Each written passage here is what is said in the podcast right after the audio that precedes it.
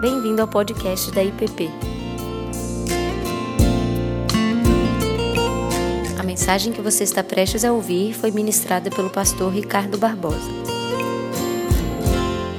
Nós estamos seguindo, desde a Páscoa, tivemos meditando sobre a ressurreição de Jesus e agora, na medida em que caminhamos para a, a celebração de Pentecostes, nós gostaríamos de meditar e refletir um pouco mais sobre a promessa do Consolador, sobre o significado da presença da terceira pessoa da Trindade na nossa vida e na experiência cristã, na caminhada da fé.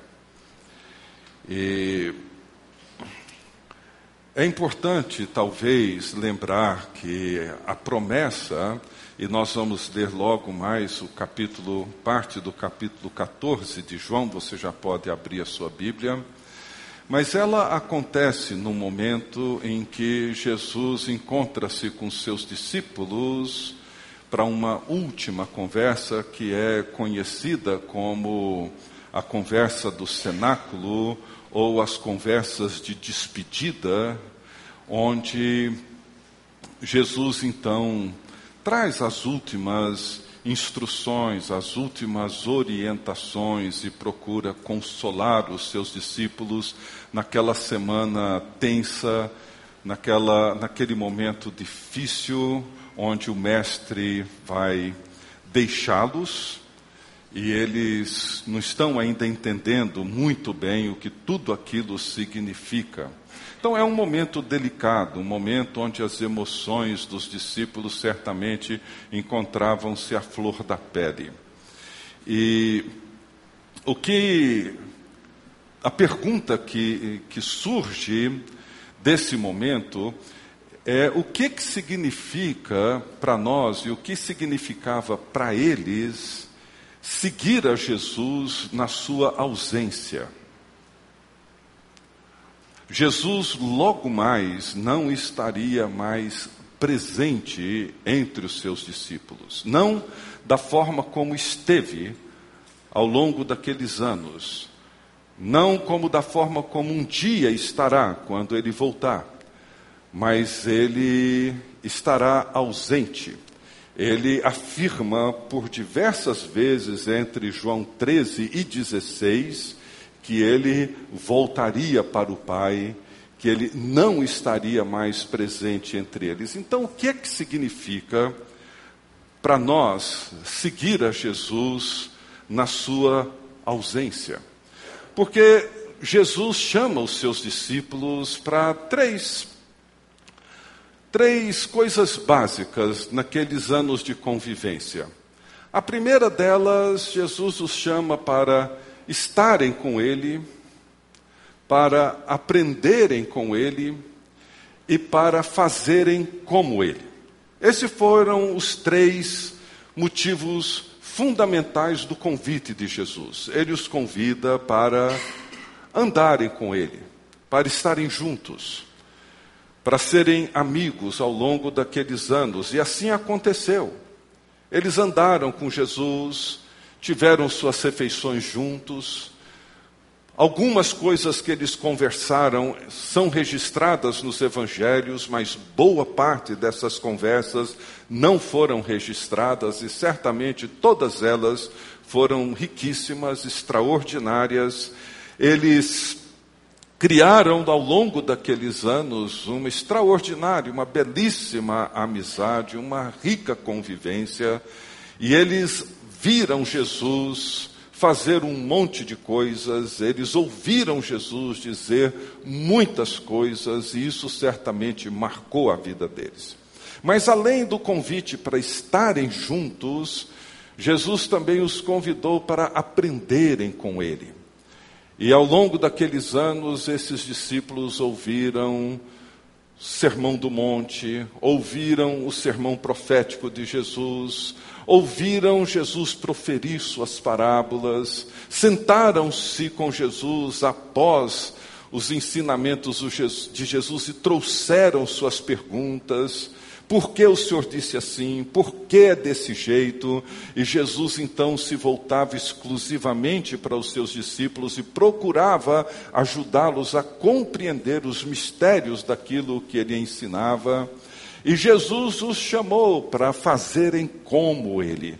Ele os enviou de dois em dois, naquela missão onde 70 dos seus discípulos saíram e para anunciar que o reino de Deus havia chegado, a curar as pessoas e a fazer aquilo que Jesus estava fazendo. E no fim de tudo, Jesus chama os seus discípulos e diz: Toda autoridade me foi dada no céu e na terra, portanto, vão e façam discípulos de todas as nações, batizando-os em nome do Pai, do Filho e do Espírito Santo, ensinando-os a guardar todas as coisas que eu vos tenho ordenado, e eis que estarei com vocês até o fim dos séculos. Estar com Ele, aprender com Ele e fazer como Ele. Mas a questão agora é que Jesus não está mais entre nós. A questão é que, num dado momento, Jesus já não estava mais entre eles. E nessa conversa de despedida, Jesus fala, como eu disse algumas vezes, que ele volta para o Pai, que ele iria deixá-los e os conforta e os orienta como viver e como seguirem sendo seus discípulos na sua ausência que é exatamente aquilo que eu e você precisamos aprender. O que, que significa para nós hoje, aqui em Brasília, no meio dessa cidade, com todas as suas demandas, com todas as suas ambiguidades, o que é que significa para nós seguirmos, seus, seguirmos a Ele como seus discípulos? Eu queria então convidá-los a abrirem comigo as suas Bíblias em João, Evangelho de João, capítulo 14, e eu vou ler dos versos 16 até o verso 20, perdão, até o verso 31. Diz assim: E eu rogarei ao Pai, e ele vos dará outro consolador, a fim de que esteja para sempre convosco. O Espírito da Verdade, que o mundo não pode receber porque não o vê nem o conhece, Vós o conheceis, porque ele habita convosco e estará em vós. Não vos deixarei órfãos, voltarei para vós outros. Ainda por um pouco o mundo não me verá mais, vós, porém, me vereis, porque eu vivo, vós também vivereis. Naquele dia vós conhecereis que eu estou em meu Pai, e vós em mim, e eu em vós. Aquele que tem os meus mandamentos e os guarda, esse é o que me ama. E aquele que me ama será amado por meu Pai, e eu também o amarei, e me manifestarei a ele. Disse-lhe Judas, não o Iscariotes: De onde procede, Senhor, que estás para manifestar-te a nós e não ao mundo? Respondeu-lhe Jesus: Se alguém me ama, guardará minha palavra, e meu Pai o amará e viremos para ele e faremos nele morada. Quem não me ama, não guarda as minhas palavras. E a palavra que estáis ouvindo não é minha, mas do Pai que me enviou. Isso vos tenho dito, ainda, estando ainda convosco. Mas o Consolador, o Espírito Santo, a quem o Pai enviará em meu nome, esse vos ensinará todas as coisas e vos fará lembrar tudo o que vos tenho dito. Deixo-vos a paz. A minha paz vos dou. Não vou lá dou como o mundo a dá. Não se turbe o vosso coração, nem se atemorize. Ouvistes o que foi dito, o que, o que eu vos disse. Vou e volto para junto de vós. Se me amasseis, alegrar-vos-íeis de que eu vá para o Pai, pois o Pai é maior do que eu. Disse-vos agora, antes que aconteça, para que quando acontecer, vós creiais. Já não falarei muito convosco, porque aí vem o príncipe do mundo e ele nada tem em mim.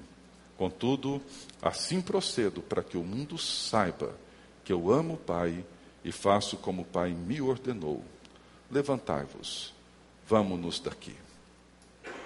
No verso 28, Jesus diz assim: Se me amasseis, alegrar-vos-ieis de que eu vá para o Pai. Por quê? Jesus diz para os seus discípulos: se vocês de verdade me amam, vocês ficariam muito alegres com a minha partida. Essa é uma afirmação de Jesus que demanda uma profunda meditação desse texto e nós vamos começar hoje. A palavra que Jesus usa para descrever o Espírito Santo, a terceira pessoa da Trindade, aqui nesse texto, é a palavra grega paráclito. E essa é uma palavra que não tem tradução dela, ou uma tradução só, para a língua portuguesa, talvez para nenhuma língua. Ela significa uma variedade de possibilidades. A nossa versão traduz essa palavra aqui como consolador, em Tiago traduz como advogado, outras versões traduzem como ajudante. O reverendo Peterson, na paráfrase, a mensagem traduz como amigo. A Bíblia de Jerusalém traduz, ou não traduz, mantém Paráclito exatamente pela dificuldade de traduzir, mas talvez a percepção ou uma definição mais ampla dessa palavra seria alguém que se coloca ao lado, alguém que permanece junto de. É isso que a, palavra paráclito significa alguém que é colocado do meu lado, do seu lado, para nos defender diante de alguma acusação, por exemplo.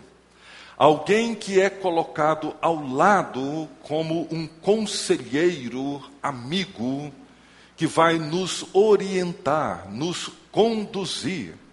Alguém que é colocado ao lado, e essa era uma palavra usada muito antigamente, alguém que era chamado quando um batalhão de soldados estavam deprimidos, desencorajados, alguém que era enviado para infundir-lhes ânimo, coragem, disposição. Ou seja, Talvez diante da enorme demanda e do grande significado de sermos discípulos, seguidores de Jesus, todas essas palavras, elas nos ajudam a entender o trabalho e a obra do Espírito Santo na vida de cada um de nós, ou seja, ele é aquele que coloca-se ao nosso lado para nos defender, para nos aconselhar, para nos consolar, para nos guiar, para nos ajudar, para nos levantar, para nos encorajar, para nos exortar. É aquele que coloca-se ao nosso lado para nos ajudar em todas as circunstâncias e de todas as formas a permanecermos como testemunhas, como discípulos, como seguidores fiéis de Jesus Cristo. É por isso que Jesus diz: vocês deveriam se alegrar, se vocês me amam, vocês vão perceber que a presença do Espírito Santo expande, aumenta todas as possibilidades que vocês têm tido comigo, vocês terão muito mais com Ele. Porém, muita confusão tem surgido ao longo da história em torno da terceira pessoa da Trindade. Muitos cristãos, às vezes, encontram dificuldade para compreender seu papel. E nesse texto, Jesus nos ajuda a entender e a compreender quem é esse Paráclito e o que ele veio e o que ele, o que ele veio fazer e o que ele faz. Em primeiro lugar, eu queria destacar algumas poucas coisas hoje à noite, mas seguiremos pensando nisso. A primeira coisa é que Jesus começa esse texto dizendo: E eu rogarei ao Pai, e ele vos dará outro consolador, outro paráclito. Esse termo outro merece uma rápida consideração, porque no grego existem duas palavras para esse outro. A primeira palavra é heteron e a segunda palavra é alon. Heteron significa um outro diferente. É de onde vem a palavra heterogêneo. E a palavra alon, ou alon, significa outro da mesma natureza. É diferente, mas é da mesma natureza. A palavra que Jesus usa aqui é essa segunda palavra, alon. O outro é outro diferente de mim, não é Jesus, mas é da mesma natureza, é da mesma essência, é da mesma qualidade de Jesus. Então, o primeiro consolador é Jesus. Ele é o primeiro consolador. E Isaías o define no capítulo 9 de Isaías como o maravilhoso conselheiro. E o Espírito Santo é a presença de Deus entre nós. Ele não vem, e diz isso no capítulo 16 de maneira muito clara, ele não vem para fazer nada de si mesmo, ele não vem para dizer nada de si mesmo, ele vem para fazer exatamente aquilo que Cristo tem feito, na forma como Cristo tem feito. O grande problema é que muitas vezes nós temos uma tendência de olhar para a terceira pessoa do Espírito Santo como uma força impessoal, como um poder impessoal, como uma visita ocasional, como alguma coisa que vez por outra aparece, desaparece, vez por outra ele realiza alguma coisa e depois não realiza mais, como uma força impessoal que de vez em quando vem e traz algum assombro ou proporciona algum tipo de experiência, mas não é isso que Jesus está descrevendo aqui. Ele traz consigo a mesma natureza. A Bíblia o descreve com as mesmas características de uma pessoa alguém que entristece, intercede por nós, alguém que nos guia, nos orienta. Ele é a presença de Deus, alguém que revela, que mostra, abre, nos ajuda a compreender, guardar, andar. Ele é aquele que vem que torna real e torna possível tudo aquilo que Jesus Cristo fez, tudo aquilo que Jesus ensinou. Então, não se trata de alguma coisa que pode ser manipulada, pode ser usada do meu jeito, para aquilo que eu quero, de forma alguma. Ele tem o mesmo caráter, a mesma essência, a mesma natureza do Filho de Deus, da segunda pessoa da Trindade. Há um livro fabuloso chamado A Vida de Deus da Alma Humana, escrito por Henry Scougal, e ele descreve o Espírito Santo como o Deus sem face. Eu acho bonita essa expressão que ele usa. Ele é o Deus cujo holofote sempre aponta para o Filho e por meio do Filho para o Pai. Ele é aquele que vem não para se autopromover, se auto-exaltar. Ele é aquele que vem para promover o Filho exaltar o filho, falar sobre o filho, fazer com que tudo aquilo que o filho fez, com que tudo aquilo que o filho falou, seja preservado, seja guardado, seja vivenciado, experimentado por cada um de nós, em todas as circunstâncias e em todos os lugares. Por isso que Jesus diz: vocês irão se alegrar, porque eu vou para o Pai. Porque quando Jesus estava aqui entre nós, a sua presença era limitada pelo espaço, era limitada pelo tempo. Mas agora, com a presença do Espírito Santo, isso expande. O Paráclito é aquele que vem e que coloca-se do meu lado, coloca-se do seu lado para nos ajudar a entender a vida de Cristo e vivê-la em toda a sua plenitude. Ele é o outro consolador. É diferente do filho, ele não é o filho, mas ele é idêntico ao filho na sua natureza e na sua essência. Uma segunda observação, aqui no verso 19, ele diz assim: Ainda por um pouco o mundo não me verá mais. Vós, porém, me vereis, porque eu vivo e vós também vivereis. Aqui nós temos uma chave para entender o que significa ser discípulo de Jesus na sua ausência. E aqui nós temos duas declarações importantíssimas. A primeira delas, Jesus diz assim: o mundo não me verá mais. É óbvio. Ele não estaria mais presente no mundo, fisicamente presente no mundo. Mas ele diz assim: Mas vocês me verão. Fantástico, não é? O mundo não me verá mais, mas vocês me verão.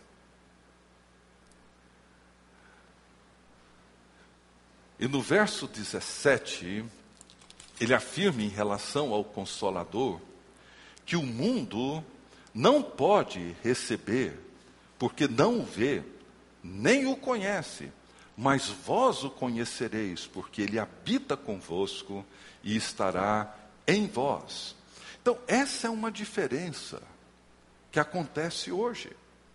Ele diz: o mundo não me verá mais, mas vocês me verão. E o que vai acontecer com o mundo é que ele irá me conhecer através daqueles que me conhecem. Aqueles em quem o Consolador irá realizar a presença e a habitação de Deus entre o seu povo. Deus está presente hoje no mundo, Jesus encontra-se presente hoje no mundo, na nossa sociedade, no seu ambiente de trabalho, aqui nessa cidade, não mais através da presença física de Jesus, ele não está mais presente no mundo. Mas quem encontra-se presente no mundo são os seus discípulos, que por meio do Consolador e da presença do Consolador torna essa presença de Cristo real no mundo que nós vivemos. Existe um livro que eu gosto muito, do Thomas Mayo, é um pastor presbiteriano da Inglaterra, e ele diz assim acerca do Espírito Santo: Nós conhecemos o Espírito não porque temos o um encontro face a face com ele, como temos com o filho e por meio do Filho com o Pai. Na verdade, começamos a conhecer o Espírito Santo quando percebemos que nossa habilidade de reconhecer e responder a Cristo e ao Pai não tem sua fonte nem a sua origem em nós, mas ela nos é dada fora de nós. O Espírito Santo permanece conosco do nosso lado, no relacionamento com o Pai e o Filho, e torna possível para cada um de nós confessar o Filho e o Pai. É por isso que Paulo entende que ninguém pode afirmar Jesus é o Senhor se não for pelo Espírito Santo e diz que ninguém pode dizer Abba, Pai, se não for pelo Espírito Santo. Vejam, as duas confissões básicas, fundamentais da fé, só são possíveis pelo Espírito. Não é que ninguém pode dizer Jesus é o Senhor. Você passa na porta de uma igreja universal, você lê e repete. Não é que isso seja impossível, de forma alguma. Não é que é impossível alguém dizer que Deus é Pai. Não. Não se trata disso. Trata-se de uma confissão que nos ajuda a entender, a responder a isso. O que, que significa entrar no meu ambiente de trabalho amanhã? O que, que significa participar da realidade social, cultural, econômica e política no mundo em que nós vivemos e confessar a cada dia, a cada instante, Jesus Cristo é o Senhor. É o Senhor sobre tudo, é o Senhor sobre todas as coisas. E viver sob essa confissão.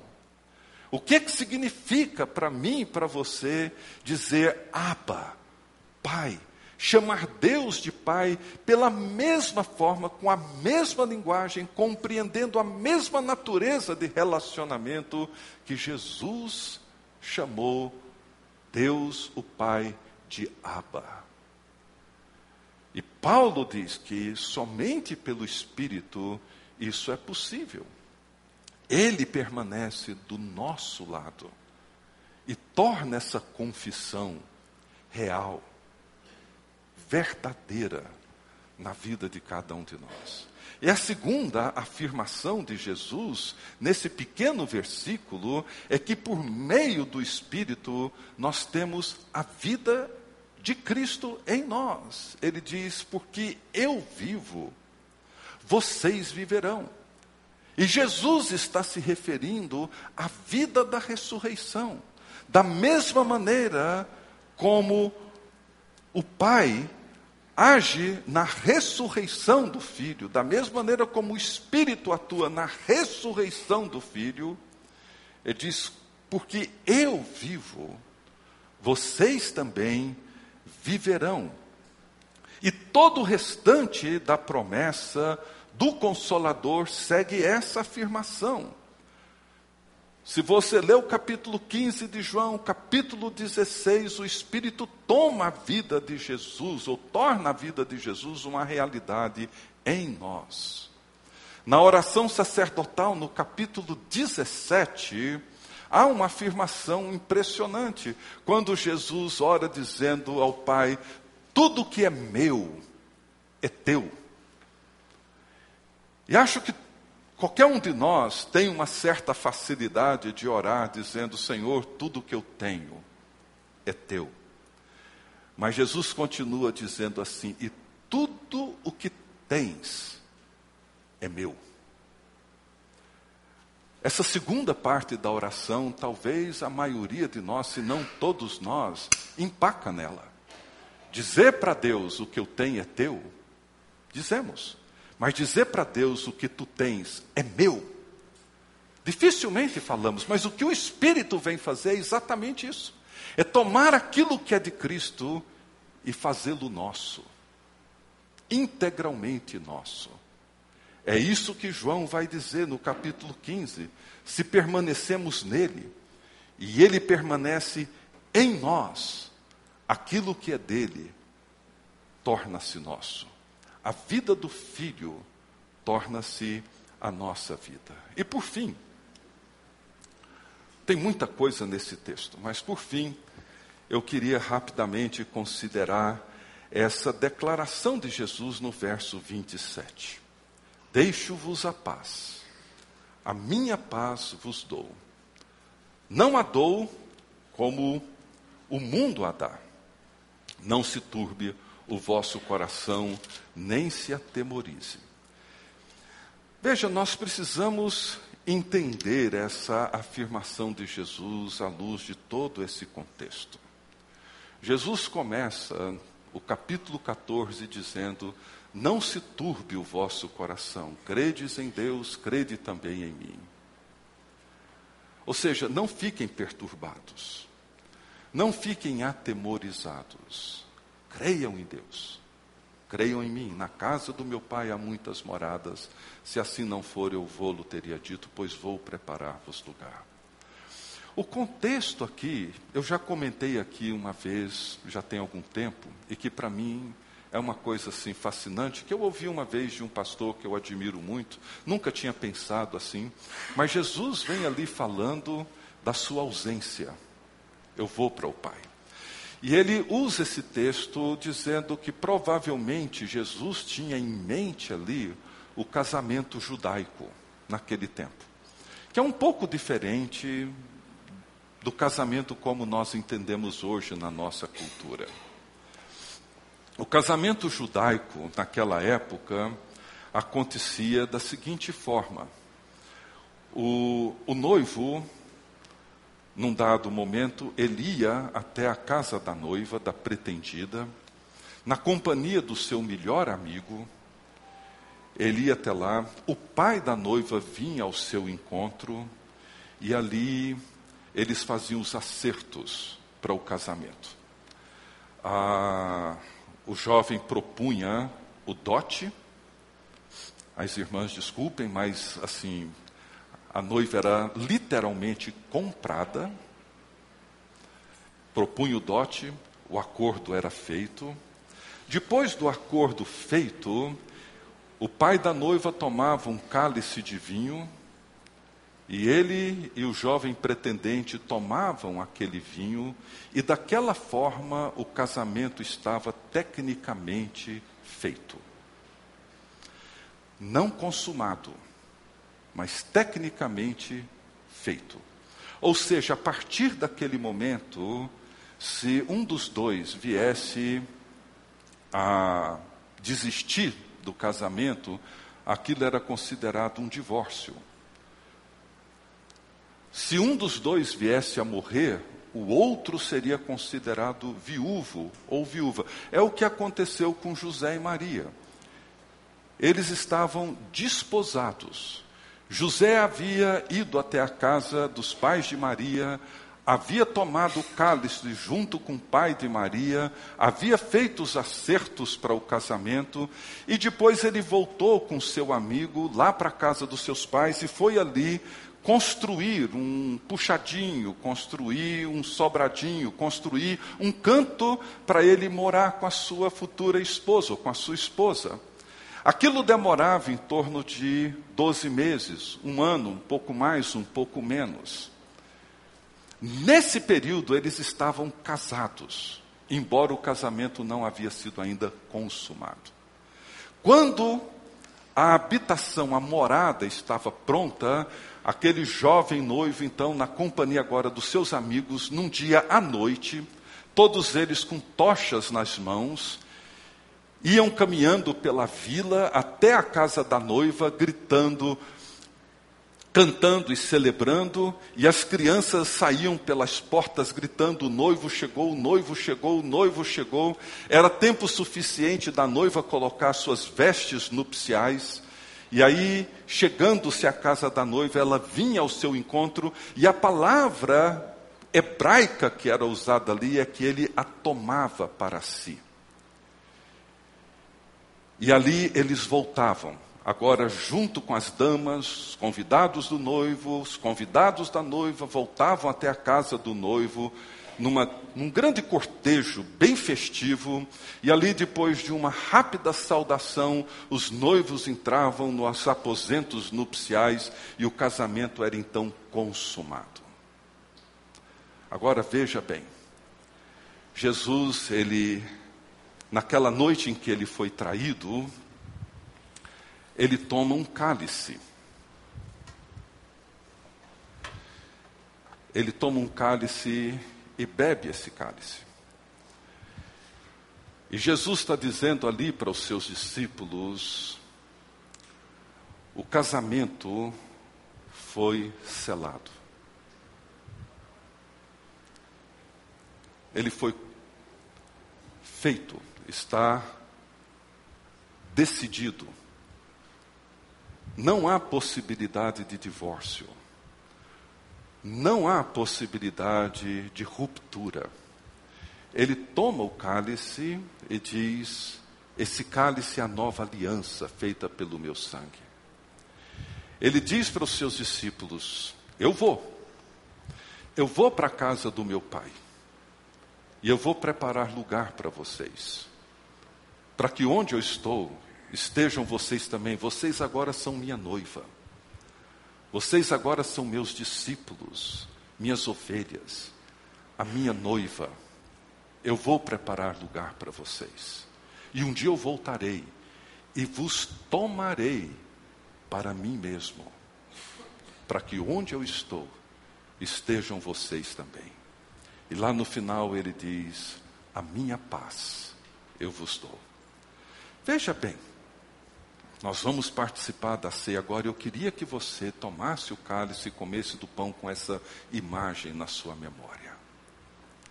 Jesus está dizendo mais ou menos assim: se você tiver essa imagem clara na sua memória, se você ter essa imaginação de maneira madura, nós responderemos e seguiremos a Jesus como seus discípulos na sua ausência, com fidelidade. Somos a sua noiva. O casamento foi feito. Existe alguma semelhança? Eu me lembro que seis meses do meu noivado, antes do meu casamento com a Tininha, eu vim para Brasília, ela ficou em Goiânia. Mas nesses seis meses, permanecemos fiéis um ao outro. O que Jesus fez é muito mais do que isso.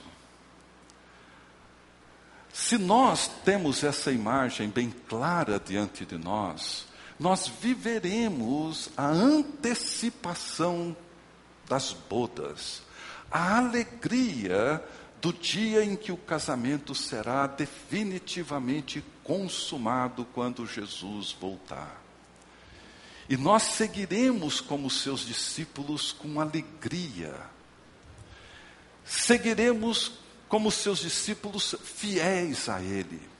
Seguiremos como seus discípulos, nos preparando para esse grande dia, para, as bodas, para o grande momento. Isso significa que nós iremos nos tornar cada vez mais atraentes, cada vez mais dedicados a Ele. Se nós tivermos essa imagem em mente, nós vamos entender o que, que significa a minha paz vos dou. Não a dou como o mundo a dá. A minha paz é a paz que foi firmada pelo cálice. Eu sou de vocês e vocês são meus. Essa afirmação extraordinária que nós encontramos em Cantares, quando ele diz: Eu sou do meu amado e o meu amado é meu. Nós só entenderemos isso quando nós olhamos para esse contexto. E Jesus diz: Não turbe o vosso coração, nem fiquem vocês atemorizados, apavorados. Vocês irão enfrentar problemas, vocês irão enfrentar tentações, vocês irão enfrentar dificuldades, vocês irão passar por lutas, mas a minha paz eu dou a vocês. Lembrem-se, eu sou de vocês e vocês são meus. Eu sou o bom pastor, vocês são as minhas ovelhas. Eu sou o Senhor, vocês são os meus discípulos. Eu sou o noivo, vocês são a minha noiva. E isso dá a nós a segurança de seguir sendo seus discípulos. É isso, gente. É isso. Essa é a promessa do Consolador, aquele que vem e permanece conosco e em nós.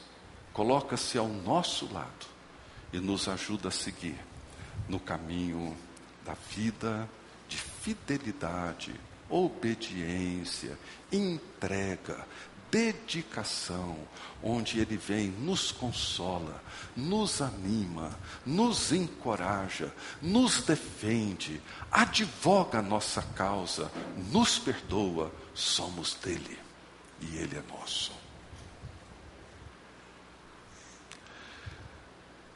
Vamos nos colocar de pé e vamos cantar esse hino. E antes de cantá-lo, vamos orar agradecendo a Deus a alegria e o privilégio de sermos dele. E ele, nosso, ele é o nosso noivo. Ele foi para casa. Ele percorreu um longo caminho e veio até nós. E volta para o Pai. Mas ele promete eu voltarei. E eu vos tomarei para mim mesmo, para que onde eu estou, estejam vocês também para sempre comigo. Pai querido, te agradecemos, ó Deus, pela promessa do Consolador, o Paráclito, que permanece para sempre conosco, que expande a nossa compreensão, que alarga a presença do Senhor nesse mundo. Te agradecemos, ó Deus, porque o mundo que não te conhece e nem te vê, pode ver e conhecer através da vida daqueles que são teus, da tua noiva, das tuas ovelhas, dos teus discípulos. Vem e abençoa-nos. Pedimos no nome de Jesus. Amém. Você acabou de ouvir o podcast da IPP. Para saber mais, acesse nossa página em www.ippdf.com.br.